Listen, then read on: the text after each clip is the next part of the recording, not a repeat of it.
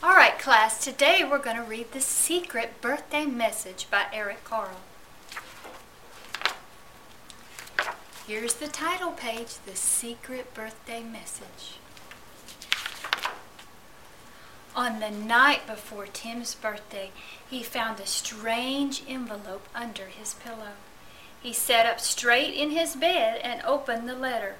Inside was a secret message.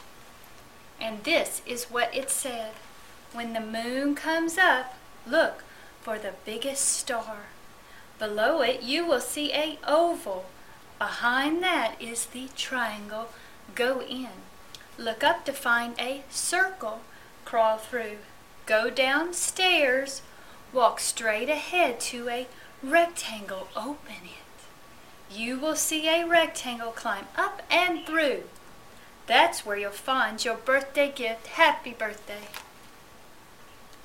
Do you think he can find his birthday gift? Let's see. When the moon comes up, there's the moon. Look for the biggest star. Below it, you will see a rock. There's the rock in the shape of an oval.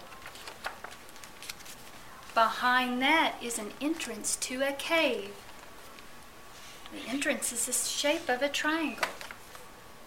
Look up to find a round opening. Crawl through. Go down the stairs. There's the stairs. Walk straight ahead to the door. Open it. There's the rectangle door.